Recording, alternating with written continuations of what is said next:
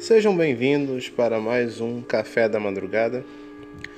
Hoje nós vamos para o nosso terceiro episódio do nosso quadro Mestres do Terror, com um convidado muito especial, né? ele que é que veio do canal Cinema Ferox no YouTube, Marcelo Carrado, e a gente vai conversar hoje sobre a tão famosa trilogia das mães de Dario Argento, né? Este que sem dúvida é um dos grandes, se não um dos maiores é, e também mestre, um mestre do terror, diga-se de passagem, tá? Mas antes eu vou ter que fazer meu pequeno jabazinho aqui com vocês, tá? Vocês conhecem o PicPay? Sim, o PicPay, que é essa plataforma aí onde você pode fazer compras, né, pagamentos é, direto do seu celular. Com o PicPay você também pode estar ajudando o nosso canal, né, nosso podcast. Como você me pergunta? Muito simples. Você pode fazer qualquer doação, né? É, seja um real, dois reais, cinco reais, né? É, até mais, usando o nosso código que vai estar na descrição do nosso do nosso programa, tá bom? Nos ajude lá, o que você puder, tá? Também seja nosso membro aqui no nosso programa, tá certo? É, sem mais delongas, vamos para o nosso, nosso bate-papo.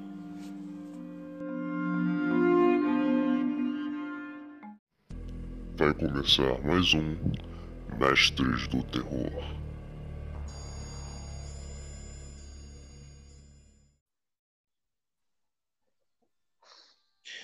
Seja bem-vindo no nosso programa. O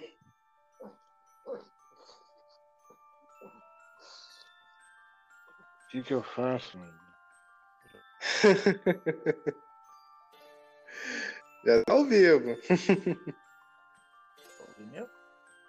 Eu tô ouvindo, tô ouvindo. É. Tá com algumas falhas, também mas tô ouvindo. Tá conseguindo me ouvir? Agora sim. Ah, tá. Marcelo, muito obrigado, tá bom? Participação aqui. Seja bem-vindo a este humilde podcast, tá bom? Tá ok. Estamos aqui. É, hoje, obrigado por você é, recebido o nosso convite para estar aqui nesse programa. E é uma honra estar aqui falando com você sobre um assunto que eu sei que você domina, que é o, os filmes de terror. Ah, sim, né? Italianos, preferente. Sim, sim, sim. Eu, eu já tinha até falado com você, mas reitero aqui o meu a, a minha fala. Eu tenho que te agradecer porque foi através do seu canal que eu comecei a, a, a experimentar esse cinema que, né, diga-se de passagem, eu nem tinha muito conhecimento, nem ideia que poderia existir, que é, são os filmes de terror italiano, né, preferencialmente os diálogos, né? Uhum. E fala um pouco da galera aí é, sobre você, sobre o canal. Bom, uma... falar rapidinho, meu nome é Marcelo Carrard, eu, eu sou artista, crítico de cinema. Eu tenho um canal no YouTube já há alguns anos, o Cinema Ferox. Ele começou como Nude Servadio e agora é Cinema Ferox. Títulos de filmes de canibais italianos. E é, o nosso foco é um fantástico, cinema de gênero, cultura pop, geek, queer e coisas estranhas. Assim. É o, é o foco do nosso canal. É mais ou menos isso. E eu, desde que quando descobri nos anos, nos anos 80 o, o, o cinema de gênero italiano virou uma, uma obsessão para mim. Eu descobri via VHS e fui pesquisando, pesquisando com os pouquíssimos recursos que se tinha na época, né? Que hoje é muito mais fácil ter acesso a tudo, mas aos poucos fui construindo a minha o meu repertório né, de cinema de gênero italiano, europeu, com o tempo foi acrescentando coisas. Mais ou menos isso, em resumo. Sim, sim. Uh, eu, um vídeo que eu vi, o seu primeiro vídeo que eu vi do seu canal foi quando você falou de de Tenebres, eu acho. Depois eu fui ver um vídeo seu que você falava da trilogia dos insetos. Trilogia dos animais, você quer dizer? Ah, perdão, da trilogia dos animais. É que era o Quatro Moscas sobre Veludo Cinza. Que é o é... terceiro. O segundo é o Gato de Nove Caudas e o primeiro é o Pássaro das Plumas de Cristal. Ah, sim, sim, perdão, os insetos, é, perdão. É, eu só não tinha me lembrado do, do, do, do Quatro Monstros primeiro, tinha esse. O, o, o, o Gato de Nove Caudas eu, eu vi é, recentemente e é um, é um filme de diálogo belíssimo. Eu gostei muito. É, é, os outros eu tenho muita dificuldade, como você falou. É, como são filmes muito antigos, né? Década de 70, ali, 80 fica um pouco difícil a gente ter um. um a, a, é um difícil acesso até pra gente. Hoje, com o recurso do, do, da internet, né? Tá, muitas Sim. produções do, é, compiladas ali em DVDs. Isso é uma coisa muito interessante do seu canal, porque você promove, é, divulga bastante esse material. E pra gente, né, amante de cinema trash, filmes de terror em geral, é, é bom ter essa ajuda de vez em quando, né? É, e sim, sim. É importante esse, esse, esse trabalho seu no seu canal. Então, para a gente não ter mais delongas, a gente vai entrar no nosso tema. Mais especificamente, antes da gente entrar no nosso tema, a gente precisa também falar quem é Dario Argento, né? Porque esse foi o grande nome do cinema italiano. E eu vou deixar já com você nessas palavras quem é Dario Argento para o público aí, nossos ouvintes? Não, o Dario Argento ele, ele começou como crítico de cinema, como muitos diretores da geração dele, como na França, por exemplo. Ele é filho do Salvatore Argento, que é um grande produtor de cinema italiano, e da Elda Luchardo, que é uma fotógrafa de moda brasileira. Diga-se passado, Dario Argento é meio brasileiro, meio italiano. E ele começou Sim. como crítico, ele auxiliou no, no, argumento do Era Uma Vez no Oeste, do Sérgio Leone, junto com o Bernardo Bertolucci. Assim ele foi até estrear no longa com o Pássaro das Plumas de Cristal, um Jalo, né? E foi um grande sucesso. E aí a carreira começou a deslanchar, do, a partir de 71. É o. Do, ele é um. É, é, é o, o, conhecido como o grande mestre do, do cinema de horror italiano, o Hitchcock italiano, ele tem vários apelidos. sim, sim, sim. É, é ele tá no, na minha lista dos meus diretores favoritos, né? Ele, Lúcio Fulci, acho que, sem dúvida nenhuma, foi, foi um dos grandes nomes ali do cinema italiano. Né? É, por incrível que pareça, né? Eles dois têm bastante di diferença no trabalho dele. Mas eu acho que o, que o grande nome, assim, que inspirou bastante o trabalho, até as obras do, do Dario Argento, foi o Maribava, né? Sim, sim, sim. Com certeza. É, eu, eu reconheço, não vi muitos trabalhos do Maribava, eu só vi, acho que, não sei, acho que o Black Sunday é, e o Barão é, Sanguinário. Esse foi o mais recente que eu vi. E eu acho incrível é, é, a forma que o, que o Maribava é, faz as suas filmagens, né, locações. Né? É quase uma obra Sim. de arte. E isso a gente vê muito é, nos trabalhos do Dar Argento também. Né? Essa inspiração que ele tira do Maribava, essa questão das Sim. cores. Eu me lembro da primeira vez que eu vi é, um filme do Dar Argento, que foi o Suspiria, eu fiquei de queixo caído com alguns cenários dele, né? A, o, o quarto da, da, da, amiga da Susan, é, até, até mesmo a entrada do hotel. Você vê também algum, algumas locações ali onde ele usa a cor né, como parte até mesmo do filme, né? aquela cena de morte da, da agora não vou me lembrar o nome da amiga da Susan, né? Que ela sai de um, de um cenário verde, vai para um cenário vermelho e outro ela morre num cenário roxo, né? E cada Sim. cor tem um significado nos trabalhos do Dario Argento. Isso, isso. É a pulsão da cor. Todas as cores da escuridão, que é uma que é algo ligado ao trabalho do Mário Bava, que o Dario Argento é o grande discípulo. E, você falou do Lúcio Fulci, o Lúcio Fulci já é mais é, anterior, é bem mais velho que o, que o Argento. Eles até eram meio rivais, eles tiveram uma, uma relação meio conturbada durante enquanto estavam os, dois vivos, assim, era meio conturbado.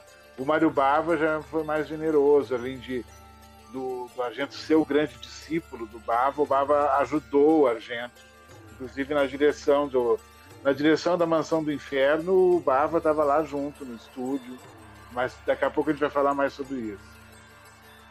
Sim, é, você falou dessa rivalidade do, do Lúcio Food e do, do Dario Argento. Essa rivalidade teve algum nascimento? Houve alguma ou comparação da mídia, assim? Porque isso acontece muito. Tem alguns atores que são comparados assim na, na mídia, né? E acabam criando uma rivalidade. Existia. Como era essa rivalidade entre eles dois? Artísticas mesmo? Era mais uma coisa do público, dos fãs, assim. Né? o Fult era uma pessoa muito difícil de lidar, assim, mas era era aquela coisa do Fult ser mais velho, sabe? É esse, esse menino que chegou agora, sabe? Tá querendo ah, tomar sim. meu lugar, essas coisas. Eu me lembro, eu sei que é o, o, o, hoje o episódio é mais falando sobre o Dario Argento, mas é um, é um assunto bem interessante a gente comentar, porque uma das características assim que tinha o Lúcio Food era colocar os atores dele em situações é, complicadas, né? Digamos assim. A gente vê isso no Papo na Cidade dos Zumbis, né? Naquela cena em que a, a atriz tá dentro de um caixão e o, e o, e o, o protagonista tem que, tem que dar golpes ali para tirar ela de lá. E foi uma cena real, né? Que foi, foi feita. Sim, sim, sim. E também teve aquela outra cena. E a Sim. E é uma das inspirações do que o Bill 2, né? Da, da noiva no, no, no, caixão, o Tarantino tirou do, desse filme do Fult, o Tarantino é, é fanático pelo Fult, ele adora os filmes do Fult. Ah, sim. Sim, agora você falando de verdade mesmo, a cena da, da, do caixão. E também na outra cena, só pra gente fechar, é a cena do, da, das larvas, né? Que, que eu vi que a história dele com o, o Christopher George que foi o, o protagonista do, desse filme, em que ele colocou é, larvas no cachimbo do Lucio Food, né? Porque ele tava possesso ali com ele, porque ele isso, tinha isso. aquela cena horrorosa, né? Sim, sim, sim. E... É complicado. É muito complicado. Eu fico imaginando aquela cena sendo feita, né? Você ali na, na, naquela situação, né? sendo recebido com aquela quantidade de, de, de lava na sua cara e tal. Eu, não, sei quantos, não sei quantos quilos eles usaram de, de, de, de vermes verdadeiros para aquela cena. Sim, sim, eu, eu, eu, fiquei, eu fiquei chocado quando eu, quando eu vi. Bom, a gente voltando aqui pro nosso assunto do, do Dario Argento, é, a gente vamos falar um pouco sobre a trilogia das mães. O que seria a trilogia das mães? A trilogia das mães é, é o, o são, são, os três filmes que o, que o Argento fez: o Suspiria, o Inferno e a, e a Mãe das Lágrimas, Mother of Tears, né? E foi, foi concebido como uma trilogia. Começou em 1977 e ele, ele teve essa, é, é, essa, esse ponto de partida, um, uma das muitas fontes da, da, dessa trilogia é uma história da Dária Nicolodi, que era casada com ele na época, mãe da Ásia, e que falando, falando sobre a mãe dela, a sogra da Eduardo Argento, ela teria estudado numa escola de ocultismo na Suíça, na, na é, próxima à Suíça, uh, quando jovem, uma escola para, uh, para bruxas, entre aspas, uh, que ela teria estudado só para moças. E daí ele teve esse ele pegou esse universo da, da, da escola para moças. Tem o filme do, do, do, do Ibanez Serrador, o La Residência, que é o Internato Derradeiro, se não me engano, em português, também, que é numa escola para moças, que tem uns assassinatos. Tem uma série de. de, de tem o romance do Lefanu também, de, que, o mar, que o marinheiro tem um delírio de fumando ópio, que ele vê as três mães. E tudo isso ele colocou na, na, na, no caldeirão e saiu a trilogia das mães, ou trilogia das bruxas também. E a, a, a mãe dos suspiros, a mãe da, das trevas e a mãe das lágrimas. É a Madre Suspiriorum, a Madre Tenebrarum e a Madre Lacrimarum. Acertei? Isso, isso. É, isso. Eu, eu, eu recentemente vi A Mãe das Lágrimas, né? A gente vai seguir a ordem, mas eu vi um pouco, uh, eu vi esse filme recentemente. E é bem interessante essa questão da, da, da, da trilogia, do, do, do conceito da, das três mães. Porque uhum. é bem interessante porque ele também, no filme, ele, ele abrange um pouco como se elas estivessem na, na história da humanidade por muito tempo. Você tem ali a cultura greco-romana com as três fúrias, você tem as senhoras do destino, né, as irmãs do destino, que teçam é, a vida de cada pessoa, né? É, você tem a deusa Hecate, que é a deusa da magia, que também é concebida pela, por três personalidades: a velha, a, a jovem e a, a menina, a, jo, a jovem, adulta e a idosa, né? E aqui, literalmente, isso. ele conseguiu conceber isso na, na, nas obras dele. Falando um pouco sobre a, da, a Daria Nicolodi, ela é bastante presente no, no trabalho do Daragento também, né? Sim, ela mesmo depois que eles terminaram o casamento, ela, ela tá presente e ela tem mortes brutais nos filmes do Dario Argento, uma coisa meio psicanalítica até para se analisar assim, como ele mata a, ex-mulher assim. É, tem uma história, umas histórias do Argento também nesse sentido que, que ele coloca no roteiro coisas inconscientes que ele tem incubadas assim na, na, na, na ficção para não para não realizar na, na realidade, mas ela tem umas mortes brutais a da Nicolodi mas a, a, a, separação dele, houve alguma, alguma causa assim muito polêmica na época?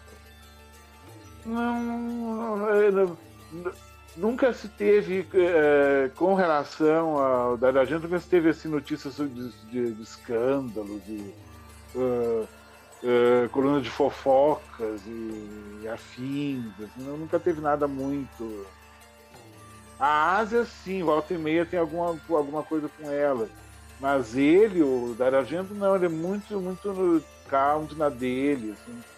É, é, ele, ele, ele, ele deixa a loucura dele fluir nos filmes dele. ele põe muito dos sonhos, que ele, ele tem o hábito de, de, de sonhar, principalmente ter pesadelos, e anotar. Quando ele acorda, ele anota aquele, os pesadelos que ele teve. O Buñuel dizem que fazia isso também. Pegar e anotar os sonhos e anotando e pegando essas coisas do inconsciente para depois usar. Isso, isso é uma coisa que é, é bem recorrente em pessoas que trabalham muito com terror, né? Traba é, fazer filmes ou obras de terror, é, todas elas relacionadas a pavores ou medos deles mesmos. Né? O, quem fazia muito isso era o próprio Stephen King também, né? É, com o filme Pet Cemetery, né?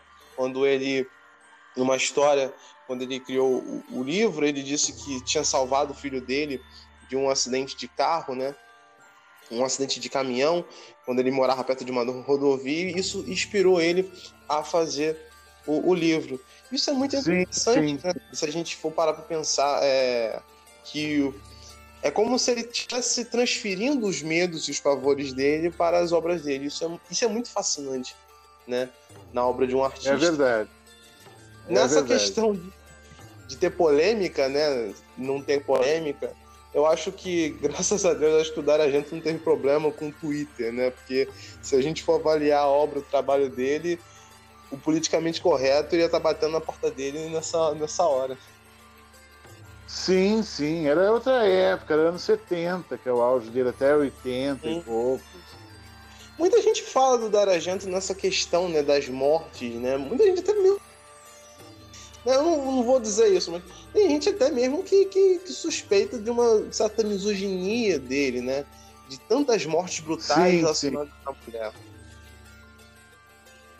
Sim, as, as vítimas mulheres, mas uma característica que eu vejo no horror italiano é um protagonismo das mulheres como heroínas ou como homicidas também. Tem muita mulher assassina nos filmes de arte e, no, e na obra do Argento. Tem muitas mães, assim, loucas, patas nos filmes dele. É Sim, uma coisa impressionante. É, é, uma, é uma coisa bem interessante. Ao mesmo tempo que elas são vítimas, elas são as protagonistas. Eu, eu, eu, posso citar aqui, por exemplo, o Profundo Oroço, né? Pra, no Brasil foi dito como Prelúdio para Matar, onde você tem Isso. aquela. aquela a Daria Nicolodi também está no filme, né? E ela faz um papel bem interessante, porque o protagonista é, é, o, é, o, é, o, é um homem, mas existe aquela. Toda, toda hora tem uma situação de, guerra dos sexos, né? Numa cena onde ela dá Sim. uma queda de. Tem uma queda de braço, tem o carro dela que o banco tá quebrado e ela fica numa proporção maior do que, do que a, a dele. Você tem uma assassina que também é, é. O assassino do filme é uma mulher. Então é bem interessante essa, essa situação né? Ao mesmo tempo que você acusa ele de misoginia, você pode acusar, porque os papéis principais geralmente são feitos por, por mulheres. Tem um trabalho uh, na, na, na Itália sobre essa questão do feminino, da Argento, da, chama da sensualidade do homicídio, que também é toda uma coisa fetichista, também de explorar é, de, uma, de, uma, de, uma, forma sensual o corpo feminino no ato do homicídio. Tem uma série de, de, de, de elementos. Não é uma uh, totalmente pueril, uh, banal. Assim, ele constrói as cenas de uma maneira muito uh, arquitetada. Assim, e eu não acho que ele, que ele seja assim, propositadamente uma pessoa misógina, que tem ódio. Da... Que a misoginia ela está mais ligada a um ódio, né? A uma expiação sim, sim. de um ódio. Mas eu acho que não, pelo contrário. Bom, eu, eu, também eu concordo com você nesse aspecto, porque eu acho que quando a pessoa é misógina, ela, se ele tratasse de uma certa misoginia nos trabalhos dele, a gente sempre de forma é, inferior ao homem, ou pelo menos ele desse a entender isso. No entanto, a gente vê o ao contrário. Né? E você falou dessa questão dele ser bastante é, calculista, né? ter uma, ter, é, trabalhar bastante os detalhes. Eu acho, na minha opinião, que eu acho que você consegue tirar mais medo de um personagem feminino do que de um masculino. É, Existem algumas cenas onde você vê o medo do personagem, da, da personagem feminina ali de uma forma tão estarrecedora, né? Do que se você tirar de um, de um homem, né? Porque Sim, ainda tem, tem aquele fator. Tem um fator do medo é, daquela situação de você estar tá num, num, lugar escuro, que você não sabe de onde está saindo, de onde tem o um assassino, e a, o elemento surpresa, né, da hora de dela ver, tem muito disso, né? É, tem o Tenebres também, tem a, a cena da, da mulher vendo o assassino. Algumas cenas também que ele faz no Profundoroso também. A cena vista do, do, do ponto de vista do, do assassino. Você vê a cara de medo das pessoas. Eu acho bem interessante esse, esse aspecto dele, né? E também uma coisa também que é a beleza. Que eu acho incrível como é bonito. Até mesmo a cena, né, como você falou da questão do erotismo é, relacionado às mortes ali, muitas delas são, são cenas muito bonitas, né? Sim. Há uma composição com a música. O, o, o do, do, do, pegando o primeiro filme da trilogia das mães. a os dois assassinos do filme. Todos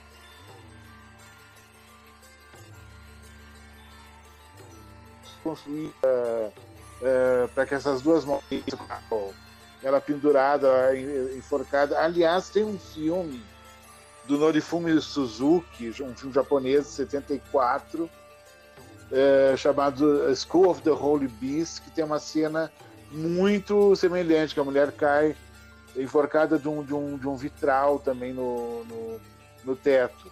E ele era muito. Tem muitos fãs no Japão. O Argento ele deve ter visto esse filme. Sim. Com certeza. E mas a maneira como ele fez é muito mais elaborada. Assim. Porque ele poderia ter. Um, outro diretor faria esses, esses, dois assassinatos de uma forma mais simples, ou até off-screen, sem aparecer diretamente na tela. Ele construiu uma coisa quase operística, é quase uma, uma ópera, aquilo, aqueles dois assassinatos do início do Suspiria, que são a marca do filme. Né? Sim, o filme não seria o que é até hoje por causa disso. Por causa daquela abertura. Sim, e, e... você falou das duas mortes, eu também. Vamos destacar também aquela morte da, da amiga da Suzy, né? Dentro do, do colégio. Né? De, de... Onde sim, depois sim, ela sim. aparece é, com aquela forma assustadora. Eu, eu, eu fiquei abismado porque é, com essas obras italianas, porque o primeiro filme italiano que eu vi é, foi o Demons, né? Apesar de ter sido dirigido pelo Lamberto Baba, produzido pelo Dario Argento. E a, a, primeira cena da, do, do, da mulher se transformando em monstro, né, de demônio, cara, foi algo incrível, porque eu não tinha visto nada parecido com aquilo com os filmes americanos. E, e, e há uma, um, um, detalhe que é grotesco ao mesmo tempo, é, é fascinante, porque você vê que existe um cuidado e não suspira, é, é não, não, não, fica para trás. Porque a, toda a cena é construída, a cena dela saindo do cômodo, procurando a, a amiga e chegar lá e morrer daquela forma e depois aparecer daquela daquele jeito assustador. Sim. Você falou do, do, do Suspiro, a gente então vai começar a falar sobre ele. É, conta um pouco da, da sinopse do filme para os nossos ouvintes, né? E aí a gente vai começar a falar um é, pouco sobre ele. Ele é de 1977, ele foi, foi, proibido no Brasil, ele só estreou em 79, devido à censura. Ele conta a história da Suzy Bennion, que é uma moça americana que vai estudar balé, numa, uh, uma espécie de pós-graduação em balé numa, uma, numa academia em Fribourg, Freiburg, na Alemanha.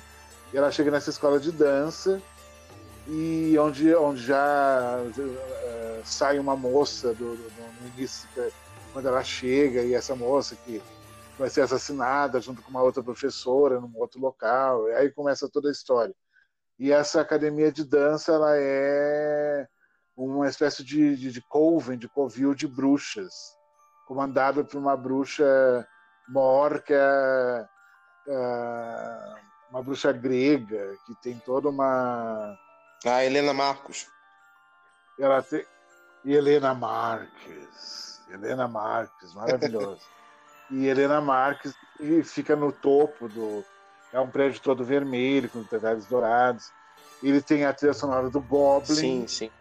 Que é um grupo que colaborou com ele em vários filmes. O Claudio Simonetti, que é o tecladista do grupo, tá, uh, muito mais né, depois. E é uma trilha muito inovadora, que tem uns suspiros, uns barulhos estranhos que eles criaram no estúdio. O Argento colaborou nessa trilha. Ele, como a bruxa é grega, ele usou uma, instrumentos gregos. É, é, clássicos, né, do folclore grego, de música grega na, na, na trilha sonora, o próprio Claudio Simonetti usou. E ele tem. Na trilha sonora, eu acho que a grande força dele é. tá na trilha sonora e na fotografia do Luciano Tovoli, que eles usaram um negativo, o filme já vencido, para dar uma textura de meio de conto de fadas, porque ele quis fazer um conto de fadas para adultos. E a referência do conto de fadas do Suspiria é o Branca de Neve. Porque a Suzy Bannion tem a pele muito branca. Ela parece a Branca de Neve. Isso, mais ou isso menos que é isso. Meio, meio, meio bizarro, né? O cara usar. É, ah, vou fazer um filme de, de, de, de contos de fadas adulto usando um espelho branca de neve. É bem. É bem. Bem curioso isso. Você falou. A coisa do universo infantil. Porque ele, é, ele, o Argento fala que se você usar elementos de universo infantil, no horror você deixa o horror mais perturbador, ele, porque ele já vai no fundo da. Ele já busca coisas do, do, do, do fundo do, do espectador, da, da, lembranças da infância, isso já dá um efeito psicológico que o terror fica mais potente, entendeu? Ele fez isso no Profundo Rosto com aquela musiquinha de criança que toca né, né, né, entendeu? Aquilo ali é assustador, aquela música. Você ouve aquilo, já, já remete a uma coisa muito assustadora. É, outro elemento infantil que tem no Profundo Rosto, aquele boneco. Não, aquele... Usar elementos infantis, usar elementos infantis eh, deixa o terror mais potente. Gente, Isso segundo ele. aquela cena do boneco é, é, é, é assustadora. É a cena que eu sempre uso para apresentar às pessoas o terror italiano. Porque olha, é, hum. é, é, sem dúvida é, é, o que você falou. Isso totalmente faz sentido e se você, é, recapitulando um pouco as obras do Dario Argento, você vê isso, né? Até mesmo na questão da, da composição da música do, do, do Goblin, né? aquele início bem delicado, meio parecendo uma coisa meio é, musiquinha de é, caixa de música, né? Aquela coisinha bem que remete isso. bastante essa essa essa fragilidade, né? Essa inocência infantil e você assiste o, o o Prelúdio para Matar também tem isso. É, eu não quero, eu não quero errar aqui, mas acho que no, não sei se é ópera que também tem um, um assassino que usa uma máscara é, meio infantil. No ópera, não me lembro. Eu, eu não sei se é esse filme. Agora você pegou. É um filme de aulas que também feito também acho que foi feito pelo Dario Argento que tem um assassino que usa uma, uma máscara é, meio infantil, né? Sim. E é muito interessante esse elemento é, infantil aqui. Eu, é, recentemente eu vi Haozu também, que é um filme de terror japonês, é, bastante controverso, digamos assim, porque é uma, acontece mil coisas ah, eu adoro. Sim. E, e, tem esse elemento bastante infantil também né, é, em certos momentos.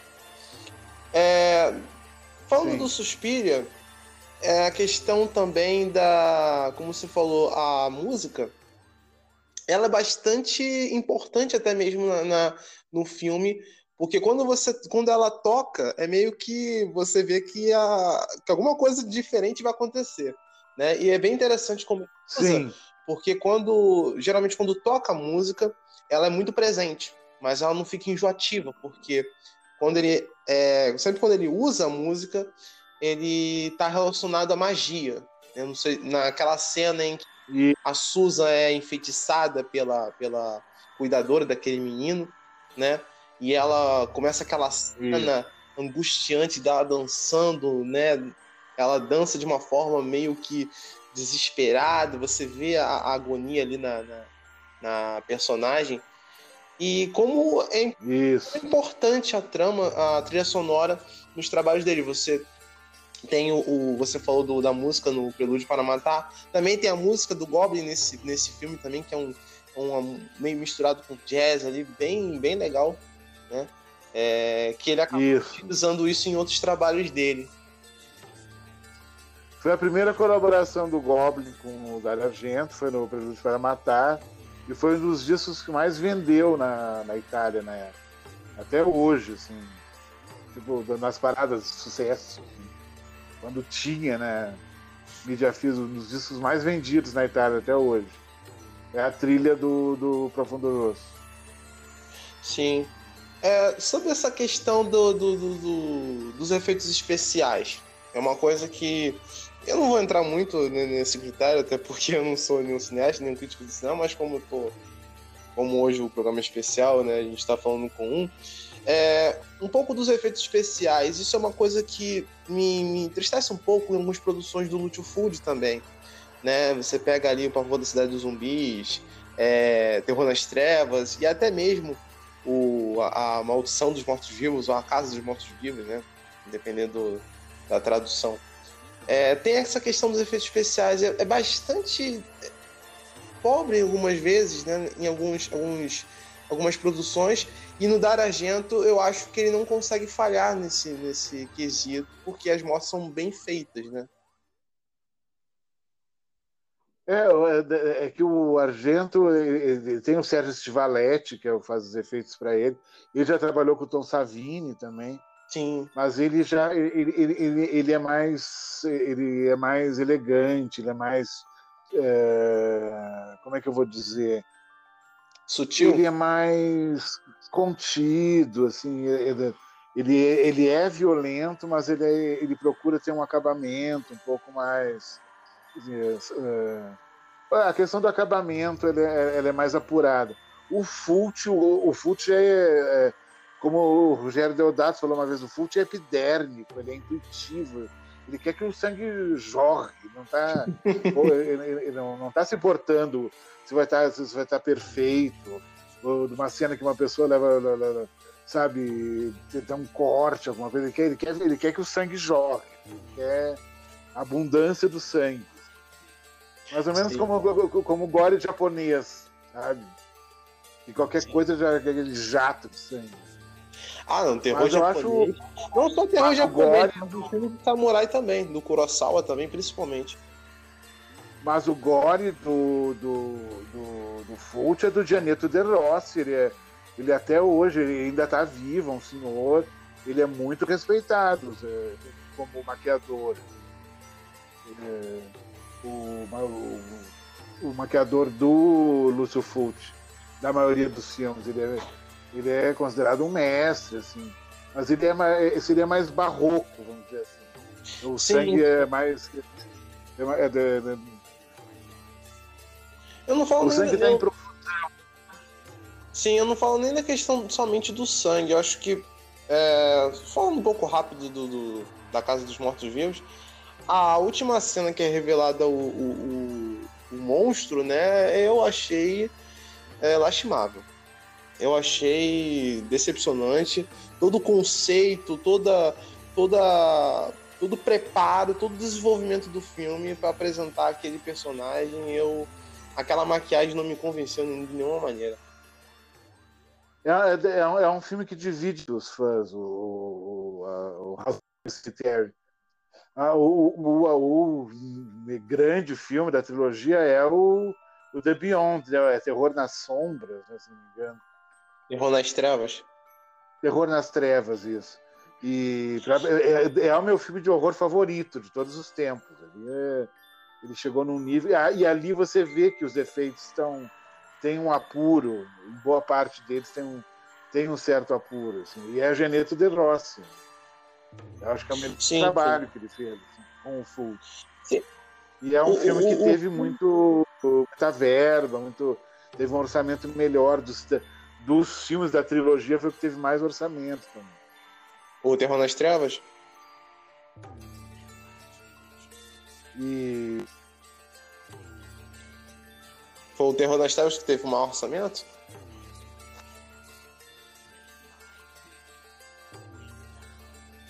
Alô? Opa, voltou. Tô te ouvindo. Oh, não, só é, o, o que teve mais mais renda, né? Que teve mais dinheiro ali, mais investimento, foi o Terror das Trevas? É, fica até bem visível.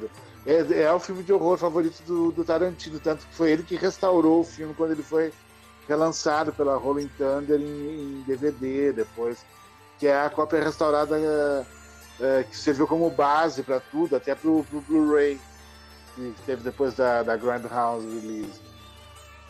Sim. Por acaso eu tenho aqui. Particularmente, particularmente, eu prefiro Pavor na Cidade dos Zumbis, né? Da, da, da trilogia é, é Pavor na Cidade dos Zumbis e Pavor nas Trevas. Porque, assim, a... você falou da questão dos efeitos, eu acho que, em questão de efeitos, acho que o pavor da cidade de zumbis me, me mexeu mais, um pouco mais comigo. Porque, como você falou, o último ele gosta de jogar sangue. Eu acho que nessa questão, Falcão na Cidade dos Zumbis consegue é, me conquistar mais. Aquela cena da mulher, né, cuspindo as vísceras. É, eu acho mórbido aquilo, é assustador. A cena da, da furadeira, que é genial a concepção dela. A criação dela é Sim. é excepcional. Terror nas Trevas é. é. um, é um bom filme. Eu acho que, em questão de atmosfera, eu acho que o terror, o terror nas Trevas eu acho bem melhor. Bem melhor Sim. mesmo. A cena da morte da mulher pelo cachorro eu acho incrível. Né? Toda a filosofia, toda, toda a história que ele quer passar na trilogia, ele consegue fazer melhor nesse filme.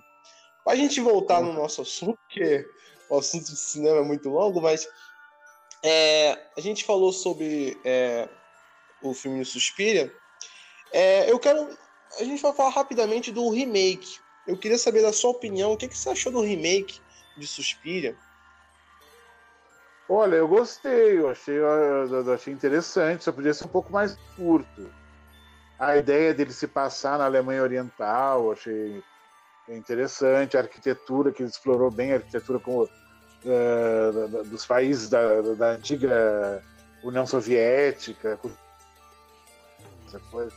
Eu achei legal, achei a violência bem interessante, bem estilizada. Eu, eu, gostei.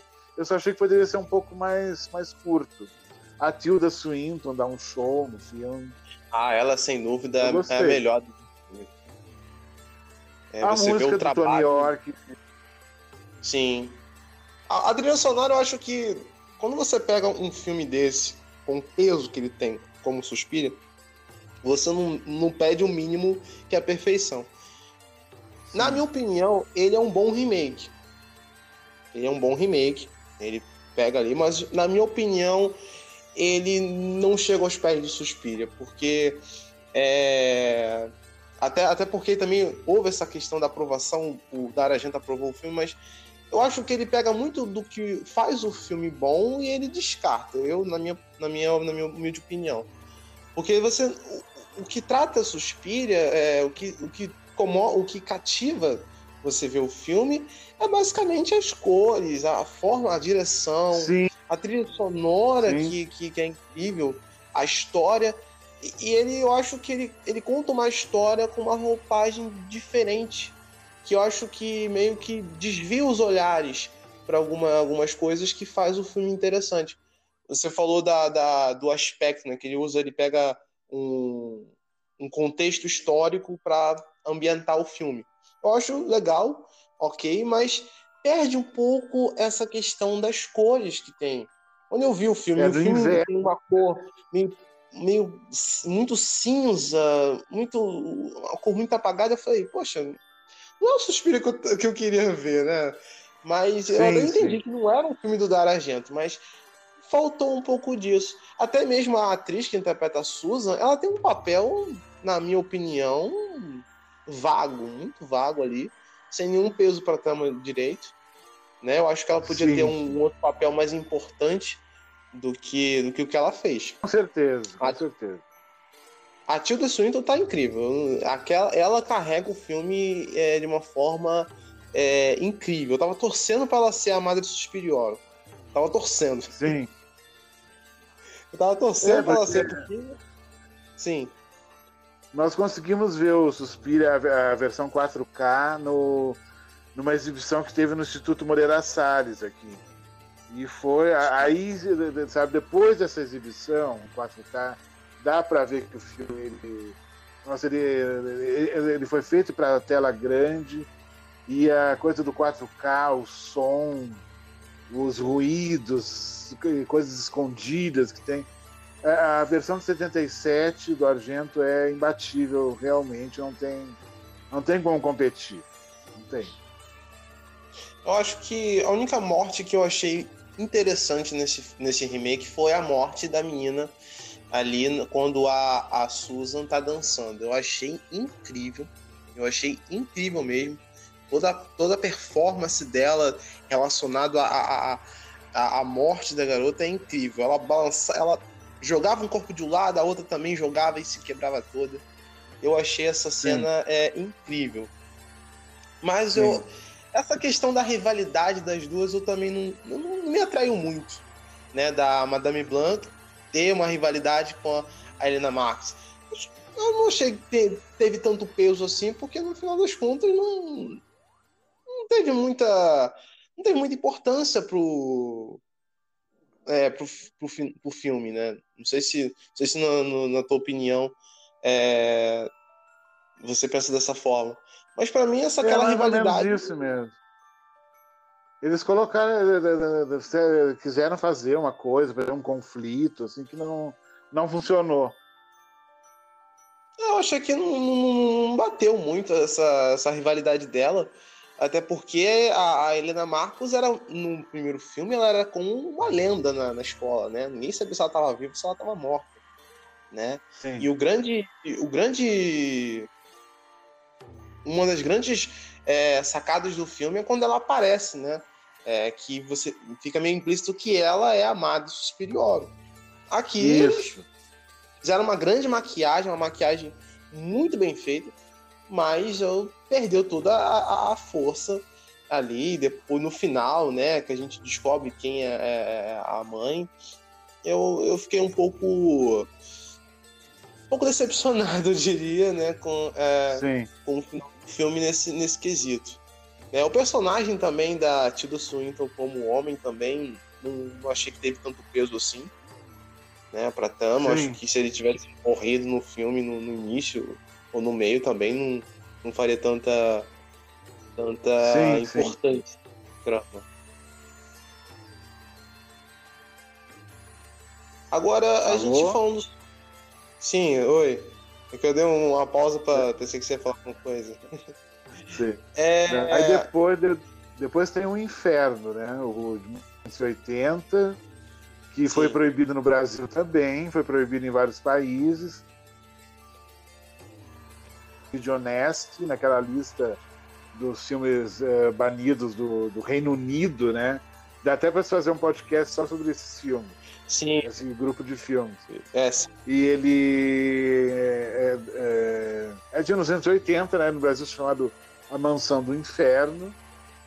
É, distribuído pela Fox também, como Suspiria. E é o único que passa, acho que na, na, na, na TV a cabo, o único filme do, dos anos 70 do Argento que passa na, na TV a cabo brasileira. É, mais mainstream, estou dizendo tipo Telecine, HBO, essas coisas. Acho que é o único filme dele que passa. A Mansão do Inverno, que é um filme que eu gosto muito. Sim, eu, eu recentemente, eu, hoje eu vi esse filme, né, é, pela Darkflix. O pessoal aí de casa aí quiser é, assistir filmes de terror, podem assistir pela Darkflix tá? É um serviço, é uma Netflix só de filme de terror, tá?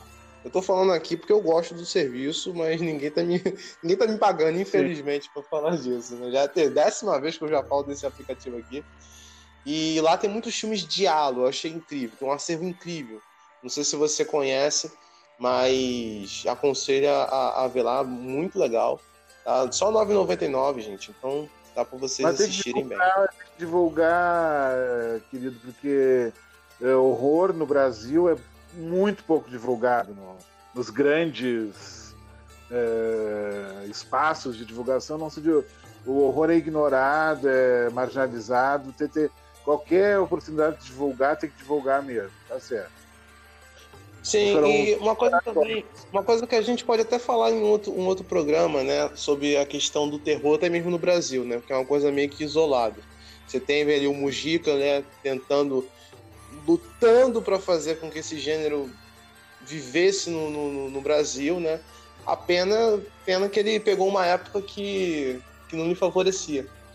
É, sim, sim. Voltando aqui na, na questão da Mansão do Inferno, eu, hoje eu vi de novo para a gente poder ter mais informação. É, um, é uma mudança bastante é, significativa do filme do Suspiria, porque aqui no, no, no filme é, eles abrangem um pouco mais sobre a mitologia das mães, que é uma coisa meio que é, não é dita, não é muito falada no primeiro filme, né? Sim. Eles, e, eles essa... mergulham.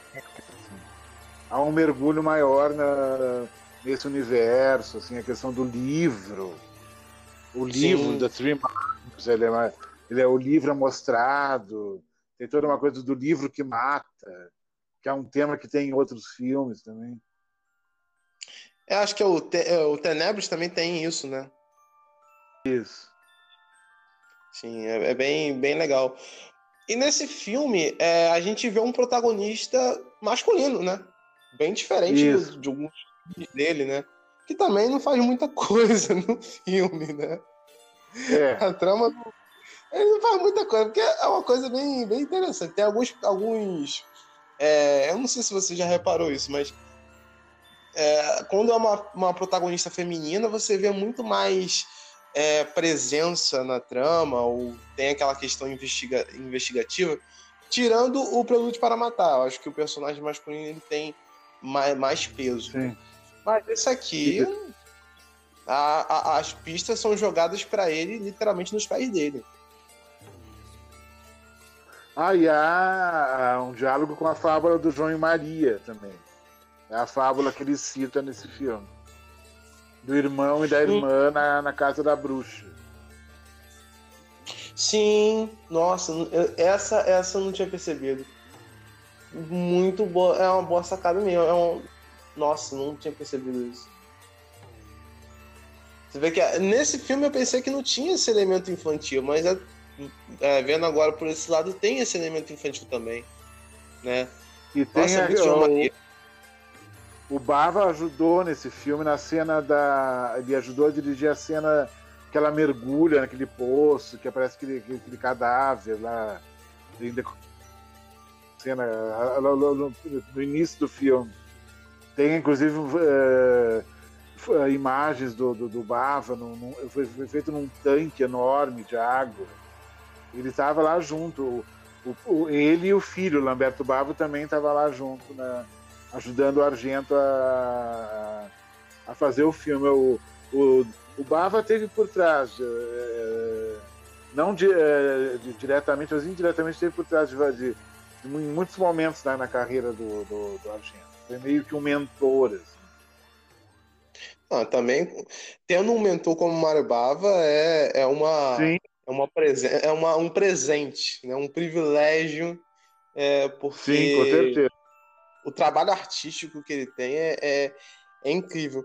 E é muito perceptível nesse filme porque as locações, tem algumas locações que alternam entre fora da, do, do, do, do hotel. Tem a cena, aquela cena horrível daquele homem morrendo na, na perto de um esgoto, cheio de ratos ali. É uma ah, cena. A cena brutal. Nossa, eclipse, aquela... né? Sim, exatamente. A, a, presença da lua também é interessante porque ela dá um tom de magia do filme. A cena da morte dele, eu acho que nesse filme acho que tem mais cenas mais de mortes mais, mais emblemáticas. A gente separou três em Suspiro, aqui tem muito mais, eu acho. Sim. Não é à toa que ele teve problemas com a censura, né, ah, Inclusive sim. aqui no Brasil, né? Ele ficou dois anos na censura. Ele estreou em 82 no Brasil. Eu vi no cinema. Nossa. Nossa. Foi o primeiro e... filme do Argento que eu vi no cinema. Poxa. Deve ter sido, deve ter sido uma, uma, uma experiência ótima, né? Tendo essa eu experiência. Eu, eu não entendia nada que eu estava vendo, assim, foi um, um, choque muito grande. De, de, de, anos depois que eu fui que a ficha foi cair. Assim. Mas aquelas coisas que tem antes do tempo. Sabe? Sim, é, eu, eu, eu sou uma pessoa que eu gosto muito de cinema. E quando eu vou falar de filmes halo, né? Eu até estou abrindo esse espaço no meu, no meu podcast para falar sobre filmes de halo, filmes de horror em geral. É... Filmes de halo, geralmente eu só indico, aconselho a ver, até mesmo filmes do Dario Argento, para pessoas que gostam de filmes, é, para quem gosta de cinema. Porque não para pessoa que gosta de filmes de terror. Por quê? A pessoa quando geralmente, a maioria, não posso falar de mundo, a maioria das vezes, a pessoa que gosta de filme de terror, ela gosta de filmes como Sexta-feira 13, é, Hora do Pesadelo, é, Jogos Mortais, né? E você pega um filme onde a trama é mais, mais bem feita, mais trabalhada, existe ali uma. Um... O filme ele tem uma impressão, por ser um filme é, antigo, de ser arrastado, mas ele não é, ele tem ali um trabalho. Então, acho que a pessoa que está acostumada com esse tipo de filme não vai conseguir apreciar da mesma maneira uma pessoa, um crítico de cinema, uma pessoa que gosta de cinema, que entende que aquele filme foi feito numa época onde eles pensavam de uma outra forma. Você pode ver, por exemplo, Sim. como o cinema ele muda bastante ao longo do tempo. Filmes como Halloween, por exemplo, que foi é, é, o primeiro e o segundo foi, foram incríveis, e hoje eles foram o que deu o pontapé para um, cinema revivalista, né? Tendo ali, pegando sim, sim. É, filme, depois veio Suspiria, e que veio outros é, em seguida. Então, assim, é você. Minha, eu vou dar uma, uma pergunta aqui rápida para você, né? Eu estou aqui falando com um crítico de cinema. Na sua opinião, o diálogo ele funcionaria hoje para esse público que a gente tem? Olha, sinceramente, eu acho meio difícil, assim, porque é um público muito. É, é, micro-ondas, é tudo muito, é tudo muito rápido, muito mastigado, muito fácil. Uma, uma cena que um plano, que a câmera fica parada 10 segundos, eles já entram em pânico. Mas existe uma fatia de público que se interessaria sim. Porque se você for pensar uh, historicamente, o Diallo ele é o pai do, do slasher. Né? Não existiria Sexta-feira 13 se não fosse o Diallo, por exemplo. O Sexta-feira 13 ele é todo copiado do, do, do Bay of Blood, do Mário Bava, de 71. O próprio diretor de Sexta-feira 13, o primeiro, o classicão, ele falou que se Sexta-feira 13 existe, é graças ao Bay of Blood do, do, do, do Mário Bava. Que, é, inclusive, tem cenas iguais no no 2 que são simplesmente cópias do, do, do, do, desse filme do Mário Bava. As situações, o, o modelo de, de, de, de roteiro, toda a estrutura. Assim. Então, dá para dizer que não existiria sem o outro.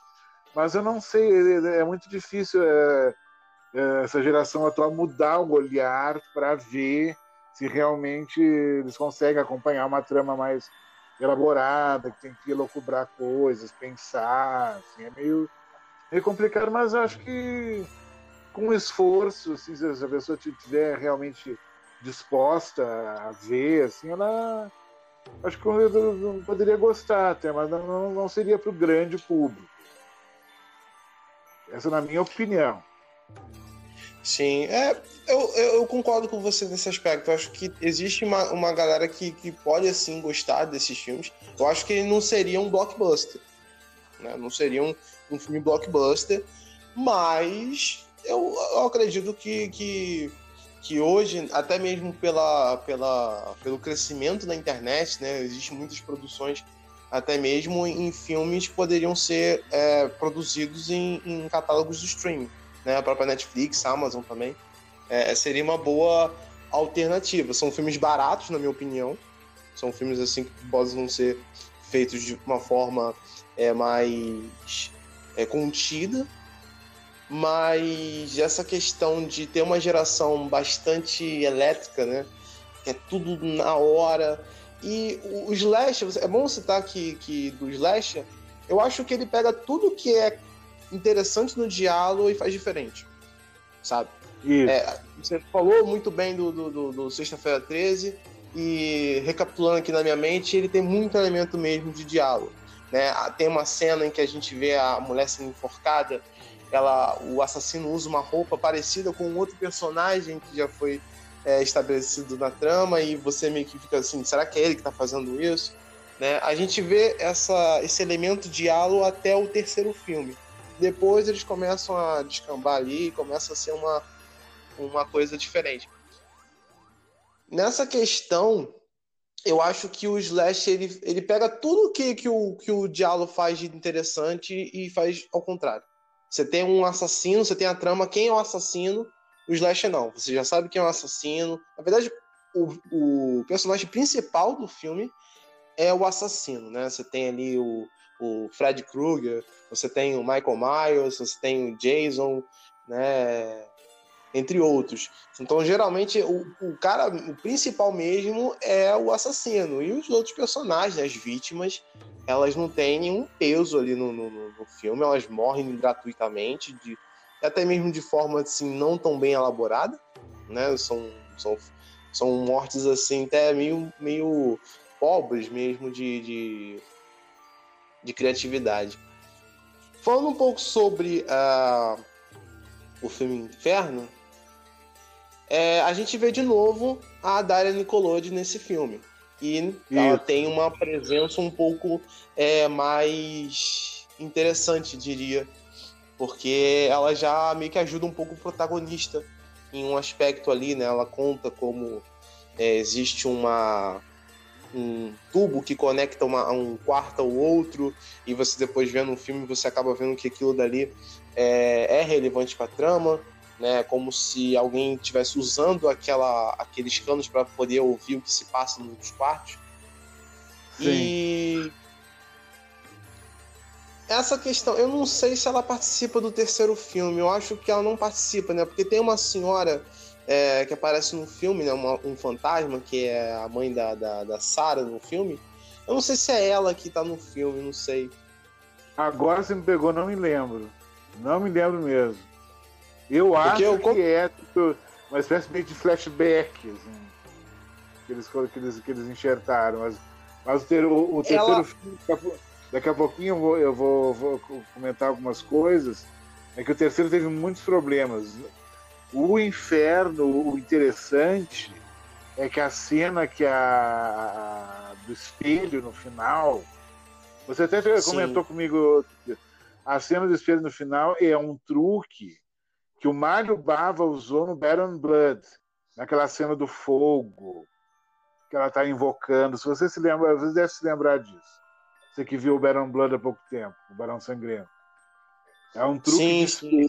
que o Mário Bava eh, criou e que foi usado no, no inferno. Um efeito simples. Muito sim. simples. É, é, um efeito simples e, e, e, bem feito, digamos assim, porque. Ficou bonito, é... né?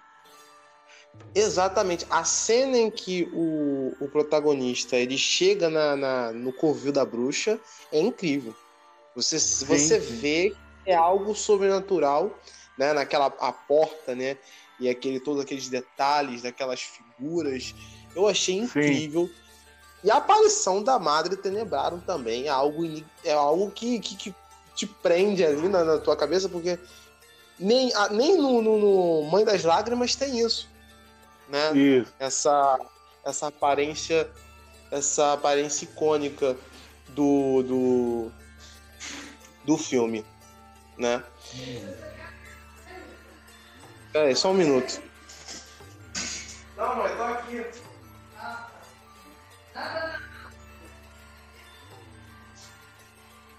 Perdão, que eu tô aqui em cima. Aí a minha mãe. Normal, imagina. Perdão. É, imagina. No assunto. Eu tô, tô te perguntando no, no, no filme porque é, a Daria Nicolodi ela aparece numa, na, numa cena em que a, a Asa Gento ela tá vendo um álbum de fotos e aparece a foto dela. E aí no, numa cena em que ela depois aparece ela falando com um fantasma da mãe dela e eu vi o filme numa qualidade péssima, né? Ele tá no YouTube, inclusive. E ele tava com uma qualidade muito péssima. Eu não consegui ver direito né, se era ela ou não, por isso eu até te perguntei. Saiu no DVD no Brasil esse filme. Nós temos aqui uma cópia do DVD que saiu, saiu no uhum. Brasil. Sim, esse filme, esse filme inclusive ele, ele, eu vi dublado, consegui ver ele dublado. É, é, é, o filme é até bom, diga-se de passagem, mas não é o meu favorito. Esse filme teve muitos problemas teve muitos problemas, porque o, o Argento queria fazer uma coisa grandiosa, uma mega produção, ia ter uma introdução com uma animação em, em em, em 3D, com toda uma, uma linguagem assim super elaborada, é, uma animação introduzindo a história das, das três mães. Aí o filme teria efeitos especiais, ele ia ter um, um final apocalíptico, com bruxas voando de vassoura, sobre Roma, pegando fogo, e blá, blá, blá, mas ele precisava de muita grana.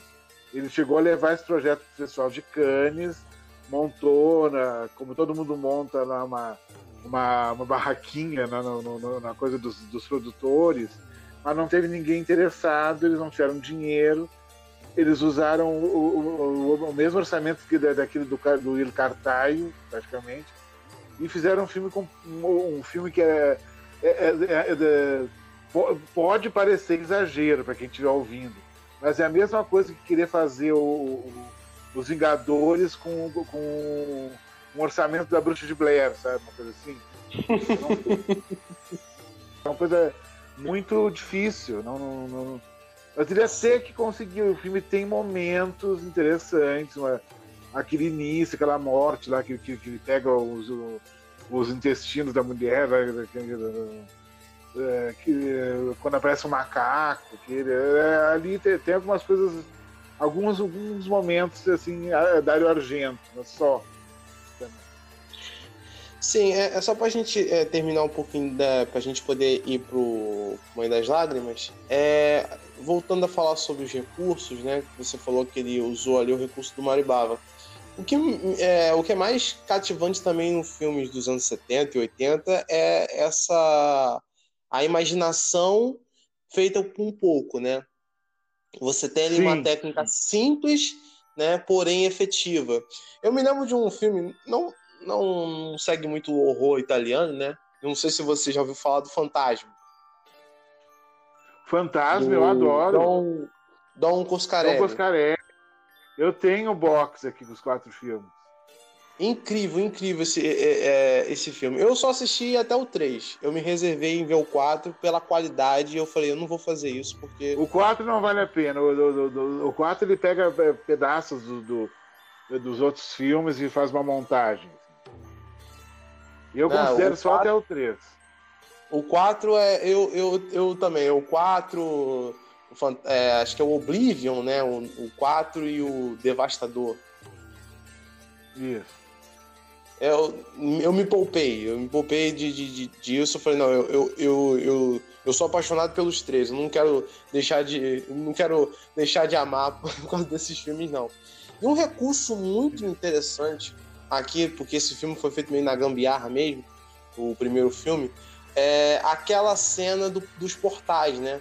Do portal do, do mundo do, do, do, do Talman, né? Que é feito com um jogo de espelho, muito bem feito né? Diga-se de passagem, muito bem feito.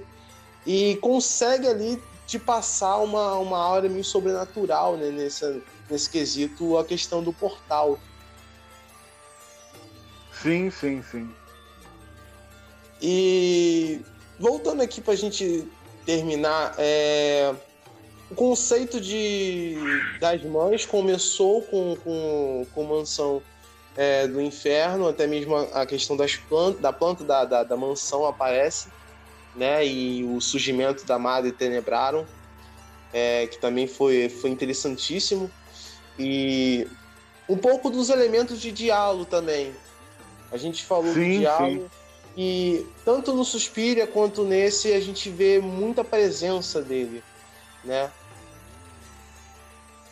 Ah, com certeza, com certeza. Tem muita luva preta nesse filme. Sim, exatamente. Né? É, a primeira cena do filme que mostra os itens né, que vão ter no filme, a, a, o chaveiro com a, com a, cobra, a adaga, o livro também, são algo, sim, sim. algo, bem interessante. Uma coisa que eu queria falar com você, falando sobre Dar Argento, é esse fascínio que o Dar Argento tem em quebrar janelas. Poderia me explicar o que, que é isso? Porque todo filme do eu Dar Argento... Eu não sei eu acho que está naquele terreno da, da, da, psicanálise, que tem muita imagem de mulheres na janela. A mulher Sim. na janela, olhos, tem muito o, a, o globo ocular, os olhos, estão em todos os filmes dele. Sim. Exatamente. Do, ato de olhar o que o olho humano consegue captar é, e registrar, a imagem do olho, principalmente na escuridão, mulher na janela, ele, ele tem esse, esse fascínio, uma coisa, uma obsessão que ele tem. Se fosse uma Eu mulher que... ele. Hum. Deve ter alguma coisa a, a, ver com a mãe. É, a Ásia falou que, que, que, a relação que ele tinha com a mãe era meio complicada, que era meio, meio traumática, mas ela nunca, nunca não entrou muito em detalhes. A mãe que Sim, era brasileira. Sim, detalhe aí pra gente, pra, pra vocês aí ouvintes. A mãe do Dar Argento é brasileira, né? Uma fotógrafa né? conhecida, né? Então ele é meio brasileiro, então ele tem sangue brasileiro aí. É. é, então é, a gente pode dizer que o Dar Argento é meio brasileiro, né? É um pouco dessa é. genialidade. Ita, Ítalo brasileiro. Sim, é. Ítalo brasileiro, verdade. É, é, também é interessante, né? Ele tem ali o Salvatore Argento, né? Que era um produtor de, de, de cinema, tem, é, tem a mãe que era fotógrafa. Você vê como é o que. O irmão, Cláudio, produtor também. Muito importante. Sim. Produziu o Santa Sangue do Alejandro Rodorovsky, que é um filmaço. Sim. É, nesse, nesse quesito também eu acho, eu acho interessante, né? Como a questão de você trabalhar com a arte é, molda muito as gerações futuras, né? Você tem um produtor, você tem uma, uma fotógrafa é, ali, isso meio que acaba gerando ali, né, um, nos filhos uma coisa meio que vai, vai levando, né, para a família se, essa questão de, de trabalhar com, com arte, né? Eu, eu particularmente, eu sou, muito, eu sou, muito, fã de, de cinema, infelizmente é, a minha, minha questão financeira não me, não me me impede um pouco até mesmo de fazer uma faculdade de cinema, mas eu que eu de, o que tenho de conhecimento ali eu tento buscar o máximo. É, falando sobre essa questão da, das janelas quebrando, dos olhos, que é muito legal também, que você falou. Eu vi isso no filme do, do Lúcio Food também, do, da Casa, do, Casa dos Mortos Vivos. É a cena do porão, que aparece os olhos ali. É, todo esse conceito de olhos eu acho muito interessante nos filmes de terror, principalmente nesses filmes italianos. No Profundoroso também tem isso, né? Do olho ali olhando, né? Um olho só, no meio de uma escuridão. É, o, o olho do gato nesse filme também, né? Do inferno, também é incrível, né? O A olho da menina. Da... O olho da menina no, o, o, olho da menina no, no, no Quatro Moscas sobre Veludo Cinza que fica no, no, no, fundo do olho, fica registrada a imagem da, das moscas. Nossa, incrível, cara. E também tem essa questão, a, a morte também, eu também tiro a, a, minha cena favorita, assim, de morte nesse filme, é um pouco a cena do, da Dara Nicolodi quando ela é morta ali pelo, pelo assassino, mas muito pela conveniência dos gatos, né? Os sim, gatos sim. sendo atirados em cima dela é, eu acho incrível. Eu pensei que ela ia morrer pelos gatos, mas depois veio Sim. a faca lá e, e matou ela. Uhum. É, é, e a morte do, do, do homem ali pelo, pelos ratos também, né?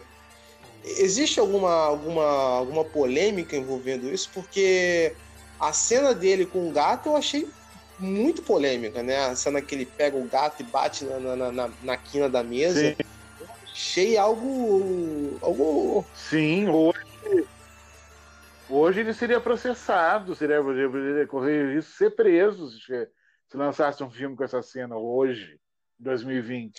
Na, na, nessa época, até os anos 80, é, a, a PETA já existia. Para quem não sabe, a PETA é a Associação é, Protetora dos Animais. Né? É, já existia naquela época? Eu acho que deveria ter alguma coisa do gênero, mas não é, não tinha a força que tem hoje, né? Sim, sim. Porque teve, é, para quem não sabe, para alguns ouvintes aí, é, desatentos, é, existiam muitos filmes onde animais morriam ali, não existia efeito especial, não, morria mesmo, né? É, eu, eu, eu, eu coloco em destaque aqui a morte de uma galinha, né, no filme Pink Flamingos, eu acho, é, que é, tem uma cena de sexo envolvendo a galinha ali, a galinha meio que morre esmagada entre, entre os dois. Eu achei aquilo um absurdo. Aquilo dali nunca seria concebido hoje, Sim. né? Sim, com certeza. Hoje, se fosse lançado hoje, Pink Flamingo seria. Não, do, do, correr o risco do Roger, Roger Waters ser, ser preso, processado. Mas esse, só pelo roteiro do filme. Sim, esse, esse diretor, é, ele, ele, ele merece um espaço na nossa, na nossa galeria aqui. Mas ele, ele houve muita polêmica, né? Muita gente fala da, da fama que ele tem, né? De ser um, um, um diretor muito muito esquisito, né? Tem umas produções meio dele nojentas, né? É, é, é, lançaram um box com, com, com, com, com três, três ou quatro filmes dele. Tempo atrás a OP lançou. Tem o Cry Baby, tem o Mamanha de Morte. É bem legal. Sim. É, eu... O Female Trouble. Sim. É, deixando aqui para vocês, para os ouvintes também, tem um filme também que ele faz uma participação, é, se chama A, é, a Incisão. É um filme atual de 2012. Tá muito bem feito, muito legal o roteiro. É, conta a história de uma menina que ela tem delírios mórbidos, ela tá na, na puberdade, ela vive ali com a, com a família dela toda, toda complicada. E tem ele, ele faz uma participação ali, ele é o terapeuta da garota, né? E eu achei bem Sim. interessante, né? E bem irônico, diga-se de passagem, ele tá nesse filme como um, um terapeuta. Sim. Bom, deixando assim, Com certeza. deixando de lado o filme Inferno, a gente vai pro último filme da, da trilogia das mães, que é A Mãe das Lágrimas, né? Feito, produzido pelo, pelo, pelo Dario Argento e estrelado pela Ásia Argento. Você... Isso. Conta um pouquinho para os ouvintes como é que é esse filme é, a sinopse do filme. É mais ou menos o, do, o, uma continuidade. Foi muito tempo depois do Inferno que ele tentou, nunca teve condições de, de, de levantar recursos para fazer e fez sem recursos mesmo. Ele, fez, ele, tem toda uma filmografia antes, depois do Inferno e antes desse filme. E é, é basicamente uma. Uh, se acha numa, numa escavação arqueológica. Uh, uh, imagens dessas três mães e a, a, partir dessa descoberta arqueológica começa a acontecer uma série de e, e, a, e a, mãe das lágrimas surge, ela está por trás disso, ela, ela aparece como personagem, uma atriz grega, se não me engano, que faz. Ela aparece mesmo como personagem uh, viva, atuando uh, em cena e, e, inclusive responsável por, pelas mortes, tem um, tem um macaco, e a Zé Argento é a testemunha de, um do, de uma das mortes no início do filme. Ele é mais ou menos isso. Sim, é, vamos falar um pouco sobre a Ásia Argento, para quem não conhece, para quem não, não viu, a Ásia Argento é a filha do Dario Argento. É, eu queria saber a sua opinião. É, ela tá bem nesse filme. Eu achei um, também é, personagem dela meio deslocado ali, um pouco da trama, né? É, o que, que você acha da interpretação dela ali? Ela foi bem ali no, no trabalho, né? no, no, filme? Eu acho que ela tá meio que se sentindo um pouco desconfortável, assim, meio que pagando mico, assim, que é, eu acho que é da, da, da, da família, ela, ela, tinha noção que aquilo ali era é, não era o filme que o pai dela queria fazer, que tinha muitos problemas de produção, que faltou dinheiro, faltou recurso. Ela estava fazendo meio ativa. Queria fechar a trilogia e já, sabe, tinha demorado muito. Mas ela, ela, ali ela não está muito bem. Assim, ela, ela, ela trabalha melhor em filmes de outros diretores que ela já participou. É, ela trabalha melhor em outros filmes que ela, de outros diretores e, filmes que ela dirigiu também, que ela dirigiu três longos. Aí, daí ela tem uma, uma, performance um pouco melhor, na minha opinião. Sim, eu, eu acompanhei dois, dois filmes dela, é, dirigidos pelo Dar Argento. Esse e o a síndrome de Stendhal ou a síndrome mortal, né? Dependendo do, do da, da tradução. Sim, é, e nesse filme você falou uma coisa que é certa mesmo. Ela tá com uma sensação que acho que ela fez assim: vou fazer o meu pai não ficar chateado comigo. é quase isso, né? Sim, cara, coisa de família. É, vou fazer. Coisas de família. Um tempo aqui, vou fazer um filminho pra ele não ficar triste. Você, baseado nisso, né, nessa informação que você deu pra, pra gente, os anos 90 pegou bem ali, caiu bem pro, pro Dario Argento. Dario Argento conseguiu fazer um, um, uma boa filmografia nos anos 90?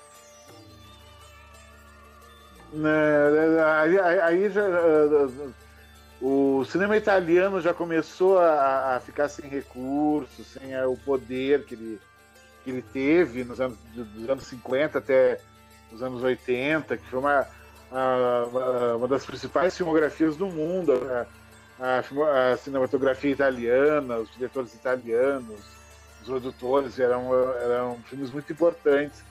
Mas já no final dos anos 80 começou a, a faltar dinheiro, começou a fechar os cinemas. Sim. Principalmente esse, esse horror, que é um gênero mais popular, já não tinha sala de exibição. O cinema americano tomando conta de tudo. Aí começou a, a decadência, né? E principalmente a falta de produção.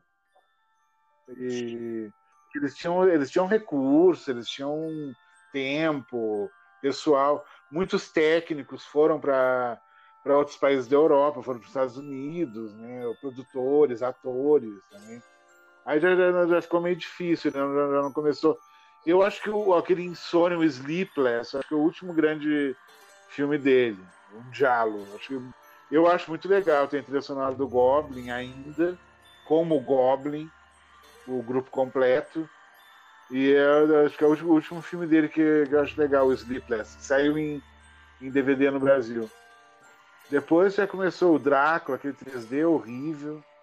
e ele também brigou com, com, o pai, com o irmão. Ele já, já não, não, não começou a querer produzir sozinho. Ele não sabe produzir. O Argento é bom para dirigir, para fazer roteiro, agora para produzir não é muito bom. Ele não, ele não, consegue fazer tudo junto. Ele tem que ter um, um suporte, alguém, um grupo grande por trás para ajeitar tudo para ele, para ele fazer as coisas. Um filme dele, o Fantasma da Ópera dele, que muita gente fala mal, eu adoro, acho um filme incrível, muito bonito. O Fantasma da Ópera que ele fez. Fantasma da Ópera. Isso, a versão dele, muito boa eu gostei muito, ele fez na Hungria, é por sinal. Eu, é um filme que eu gosto, que, que o fantasma não é deformado. Ele, não, ele é, um, é, ele é um, um ser que foi criado pelos ratos no porão da, da Ópera de Paris. É outra, é outra concepção de, de, de monstro, entre aspas. E ele se apaixona por uma cantora de ópera que é a Asia Argento. Que ela, que, que ela seja a protagonista. É a mesma história do Fantasma da Ópera. A, da sim, clássica. É muito bonito o filme. Eu, eu acho lindo. A sonora do Ennio Morricone. Sim, sim. Esse, ele, ele é incrível. Ele, para mim, é o, o Hans Zimmer também, eu acho, acho incrível também. Hum. É, a Asa Gento também, falando um pouco mais sobre ela, a Gento é como a Dada Nicolodi do é mais jovem, né? Mais atual, assim, né? Isso, na carreira do. Isso. Com certeza. E, e, nesse filme e no filme da a Síndrome Mortal, são esses dois que eu vi, que ela é protagonista, eu, na minha, como eu falei com você na, na, nas conversas de WhatsApp, é, eu achei que ela ficou perfeita no papel de uma mulher sendo, é, que passou pelo, por um trauma como o, um estupro. Né? Ela se comporta ali, é, o, o comportamento dela depois do trauma eu achei incrível. O que não ficou legal foi ela ter ser uma personagem que é uma policial. Eu achei que não ficou muito legal. Mas eu acho que revendo o filme de novo, eu percebi que nesse sentido eu acho que ela ficou bem no filme.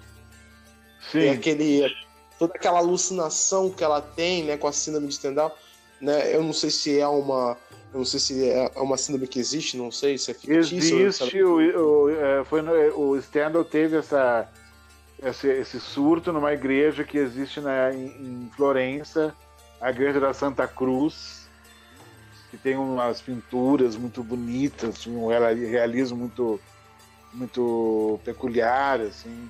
Ela tem toda uma decoração. É um lugar, é uma igreja linda que existe em Florença. E foi lá que ele teria tido esse surto de ver uma essa imagem e ter essa esse devaneio, essa tontura devido à beleza e ao realismo tridimensional das pinturas. Foi mais ou menos isso que aconteceu com ele.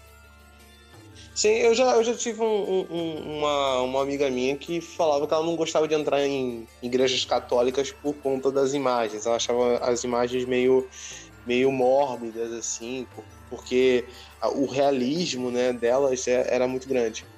Eu fico só Sim. pensando como ele, como ele reagiria se ele visse aquelas imagens barrocas, né, que o Aleijadinho fazia, né? Sim, sim, sim.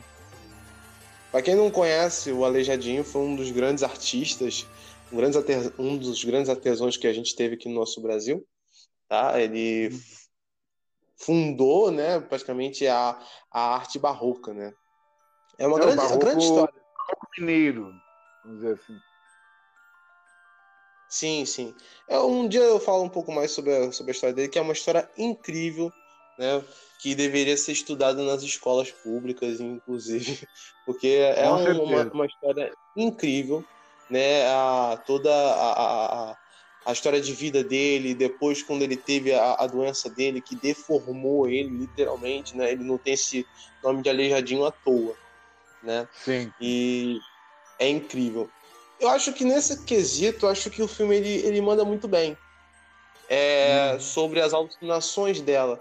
A forma que o, Dar, o Daragento filma todas as obras de arte, ele tenta ali emular algo, algo sinistro, algo, algo assustador, achei interessante.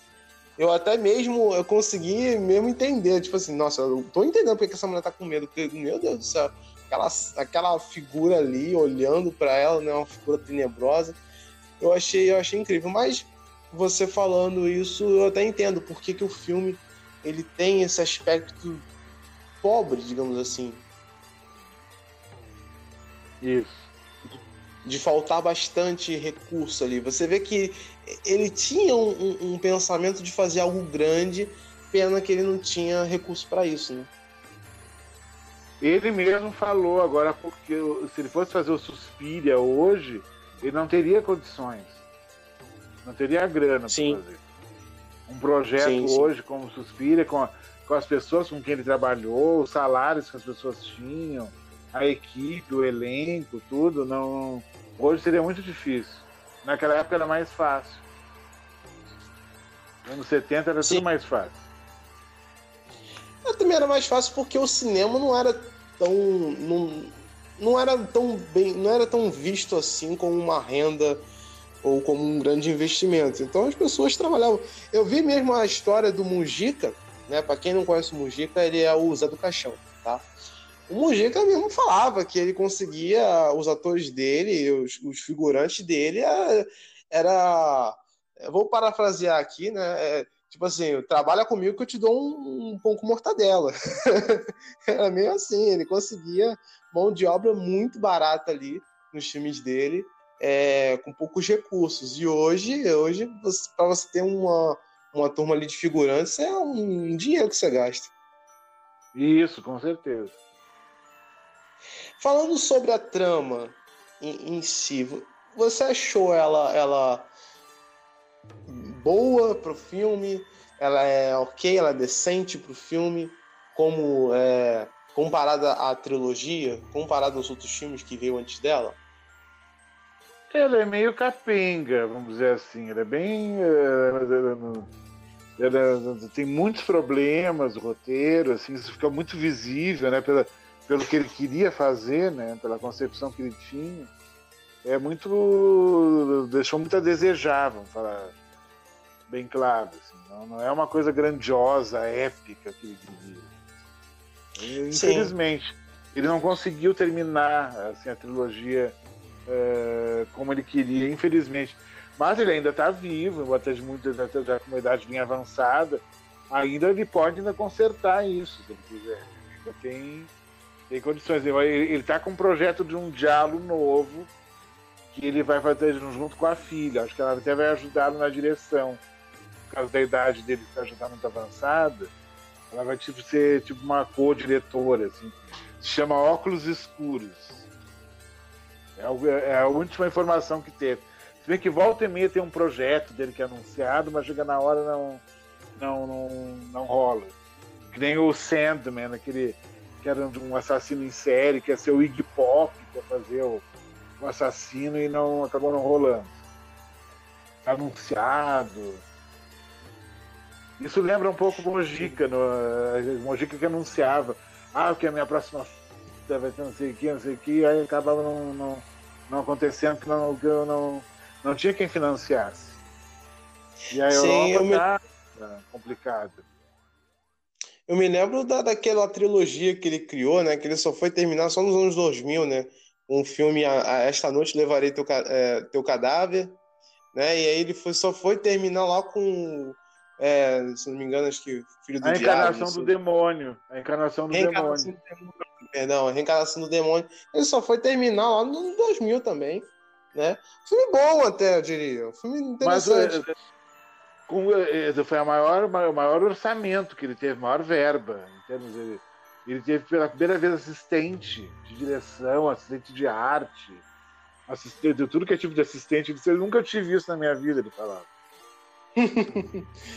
tá? Pela forma que ele, que ele criava, é, ele fazia os filmes, era, era, perspect, era perceptível isso. Mas, é, falando sobre esse filme, né? Não é, essa noite, o, o segundo filme da, dessa trilogia que ele fez, é, eu separo a... Essa noite encarnarei no teu cadáver. Isso. É, tem duas cenas que para mim são boas nesse filme. A primeira é, é, é, a da a visão do demônio que aparece ali, que é algo assustador, né? Aquele homem todo vestido de preto ali andando e você vê o desespero do, do, do Zé do Caixão e a concepção dele do inferno, que é uma coisa meio dar argento mesmo, né? Aquela coisa das cores, aquela aquela aquela imagem na fotografia é, meio, meio estranha, né? Parece que é um, um filme velho, uma coisa meio. Eu achei muito interessante essa concepção de inferno que ele faz nesse filme. Sim, sim, sim. Voltando no, no nosso no Mãe das Lágrimas, eu as mortes em, em, questão. Você achou legal? Você achou satisfatório aquelas mortes? Porque assim, eu só separo duas. Né? É legal, a primeira é bem legal. Sim, a primeira, a primeira é bem interessante. A, a, como você falou do macaco, eu achei incrível ter colocado aquele macaco. Porque o macaco, ele, ele ao mesmo tempo, ele é chato. Quando você vê assim, fala, cara, vai dar merda com esse, esse, esse macaco. Porque ele meio que, tipo, ele alertava o, assassino aonde é que a pessoa tava, né? E era meio, era meio tensa a cena dele, né? Com, com a, a Sarah fugindo do próprio macaco para ele para ela não, não ser vista, né? Ela tira os sapatos para correr. Pra... Eu achei interessante, porque ela não é uma personagem burra, né? Eu, eu gosto quando o filme, o personagem ele é inteligente, né? Ele tem bom senso às vezes. Ele só é burro quando hum. o roteiro precisa que seja burro. Né? Sim, sim. Eu achei interessantíssimo essa, esse, esse macaco. A primeira morte eu achei interessante. A segunda, nem tanto. A morte daquela mulher lá sendo empalada, eu, eu achei um pouco de exagero. É bem brutal, bem brutal. Bem brutal porque eu achei um pouco desnecessário porque ele já tinha matado ela e depois ele né, aciona o dispositivo e o negócio sai para fora. É, a cena de sexo também eu achei eu achei meio gratuita Acho que não, não teria muita necessidade de ter ali uma cena de sexo. Né? Mas achei interessante a morte da outra, da outra menina também, né? Os olhos sendo perfurados. Uhum. Eu achei interessante. Não tem tantas mortes assim icônicas, só separo essas mesmo. É... O final do filme, o que, que você achou daquele final? É, tipo assim, vão terminar de qualquer jeito, assim, inventa uma, uma forma, aí cai aquele pano lá e acaba com tudo. Nossa, é, é, eu achei aquele, aquele final horrível. Eu achei que. Não que os outros finais dos outros filmes sejam uma batalha digna de Vingadores, né? Sempre é assim. É, Mansão do Inferno, principalmente, a bruxa ela é morta porque tá pegando tudo fogo e o cara mete o pé dali. Suspira Sim. também é um pouco disso, né? Mas a, a velha ela também morre, né? A, a, protagonista mata ela.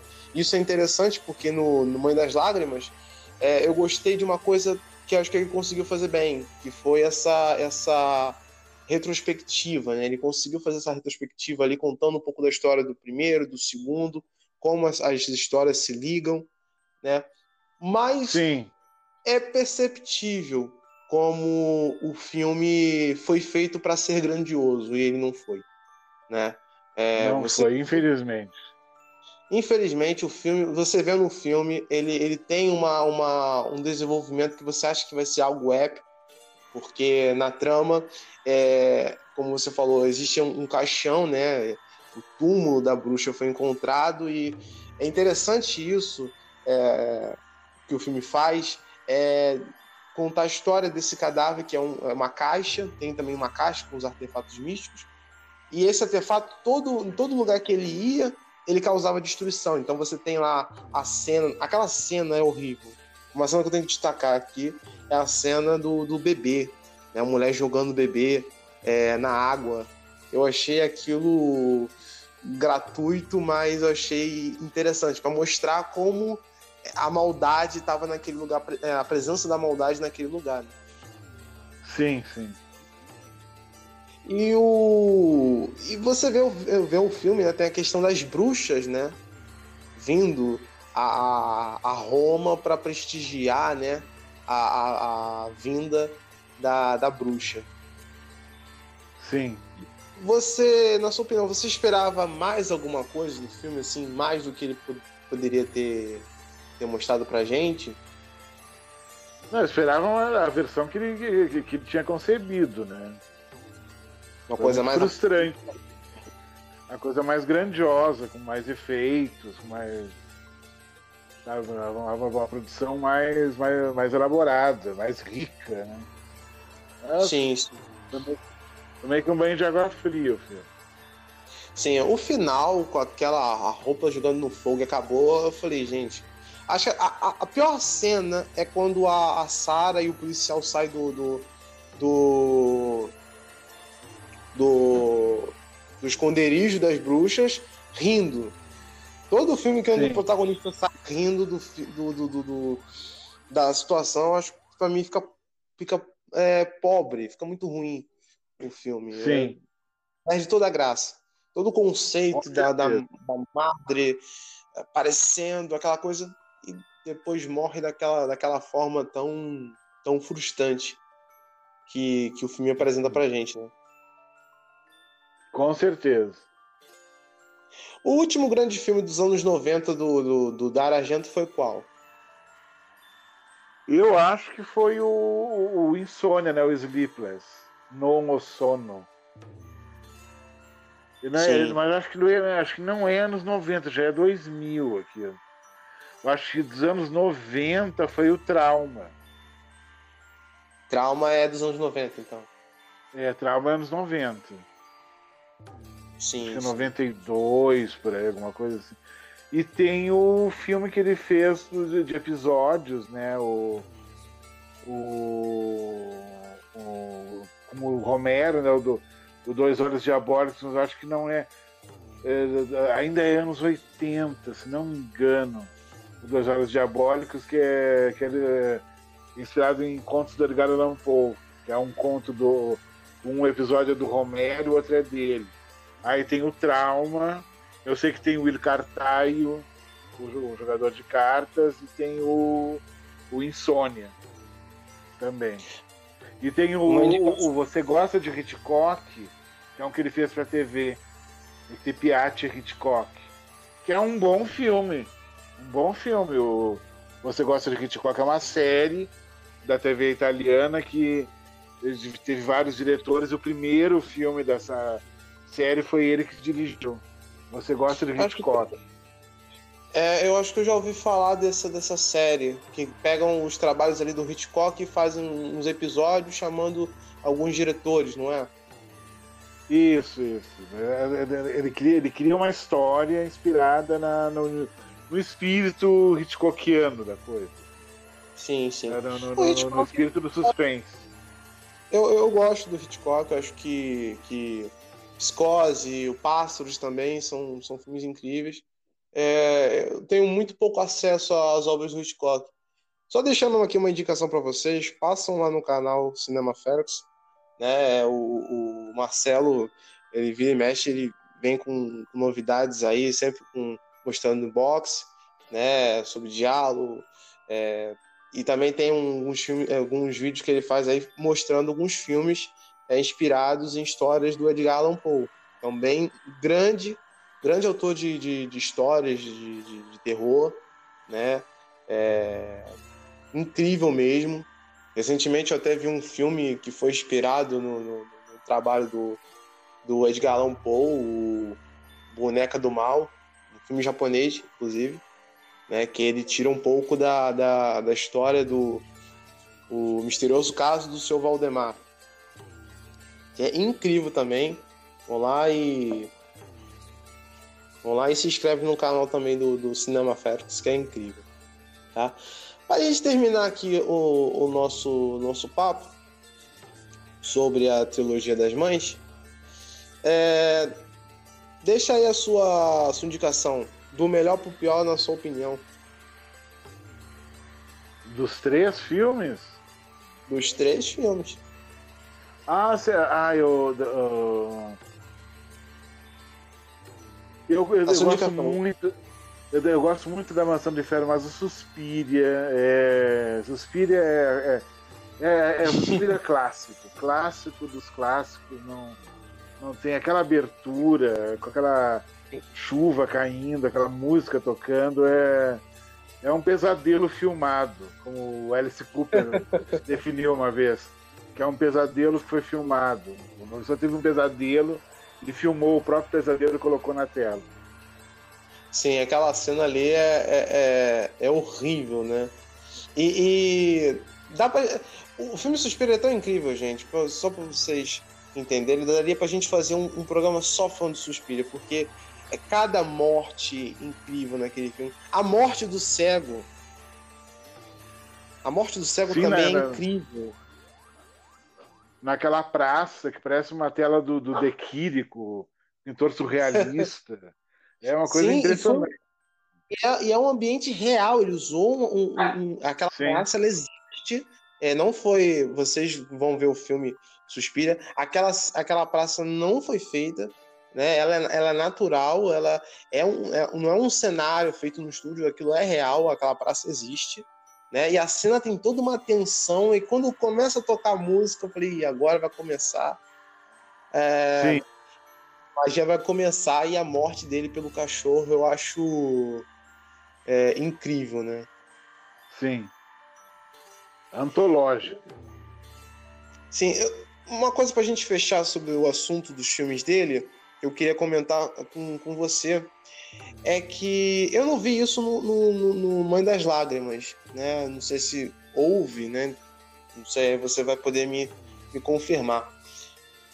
Um dos clichês também, um dos grandes clichês do Dario Argento foi aquele clichê que ele usa, né? O protagonista, ele viu alguma coisa ou ele tem alguma informação que ele não lembra no filme. Ele só vai lembrar só lá pro final do filme, que é a grande reviravolta do filme. É, no terceiro filme não tem, no primeiro filme tem, no segundo tem, e mas nesse terceiro não tem. Sim, e, o, e é bem interessante, né? Como isso é uma reviravolta que eu acho que não fica. não é tão. como diria assim. não é chata, não é, não é maçante, não é tão previsível assim como, por exemplo, matar as a, a personagem batendo na cabeça dela na, na, na janela, né? Sim, sim. eu destaco aqui a, a para mim uma das melhores reviravoltas nesse sentido do Dario Argento, para mim é Profundoroso. Sabe? Sim. O Prelúdio para que é incrível, incrível mesmo, genial, genial mesmo. Eu não sei se no Gato de Nove Caldas tem, eu preciso ver esse filme de novo porque eu não tinha identificado bem. Eu, eu vi uma cena que me parecia, né, que a cena do cego ouvindo um, um, um barulho de um objeto, ele lembra de um, do objeto, mas não sei se era essa a, a reviravolta do, do filme. Mas no, no Prelúdio para Matar é incrível. É incrível mesmo, porque a segunda vez que você assiste o filme, você já saca o filme logo de cara. E é incrível sim, como, sim. como, isso está. Né?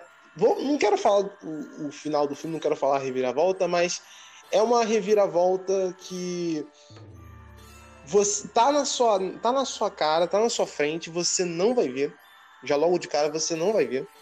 O Dario Argento ele filma de uma forma que você não vai é, enxergar aquela reviravolta. Você só vai enxergar a, a, aquela aquela pista só na próxima vez que você ver o filme.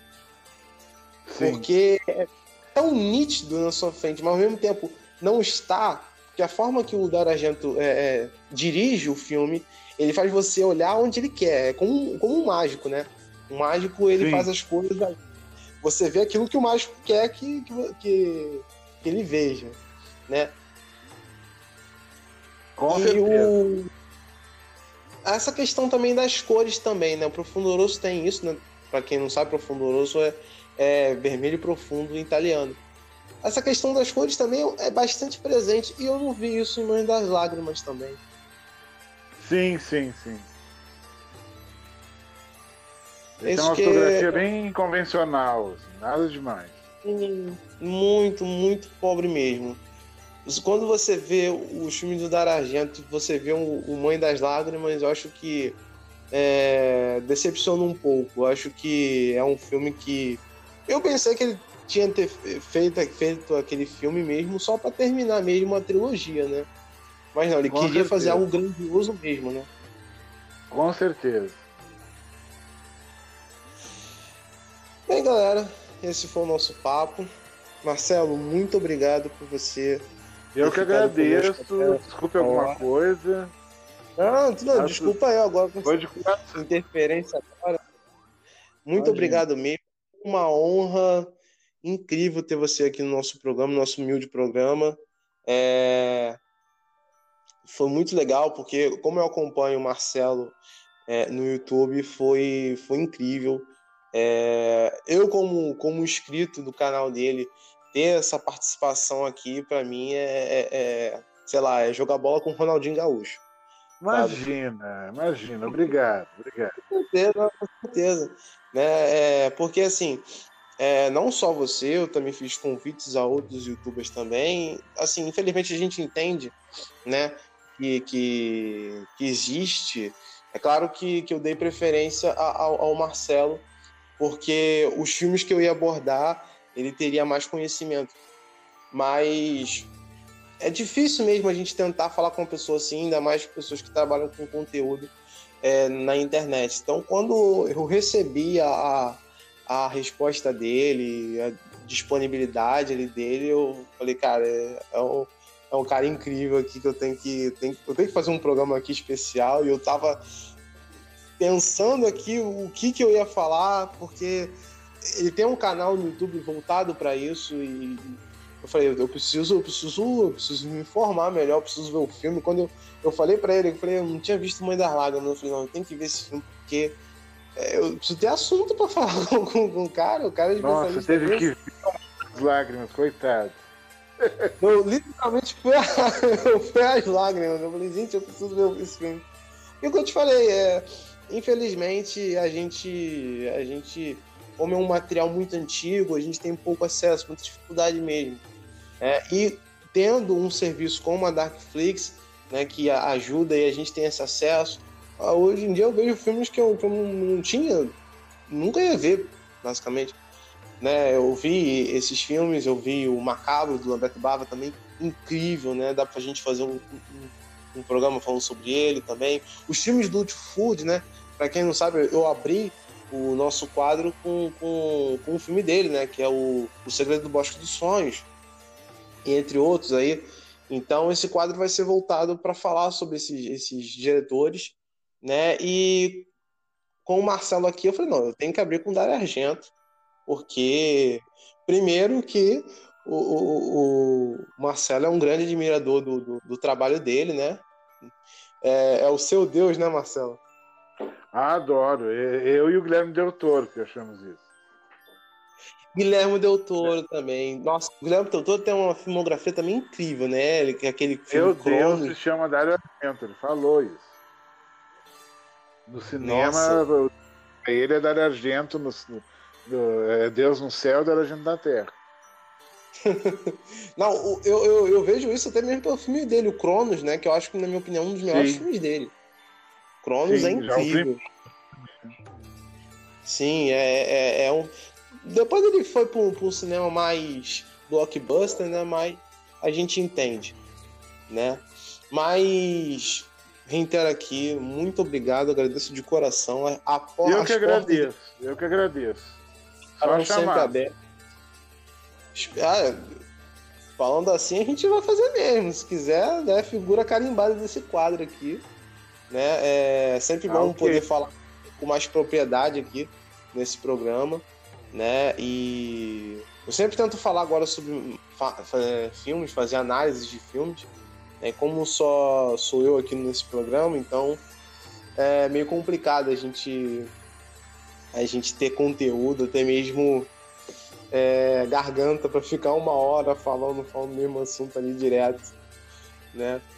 Mas, de novo... 50 quase. Oi? Estamos a quase uma hora e 50 minutos. Exatamente, aí. Como é que o, a hora passa, a gente nem vê.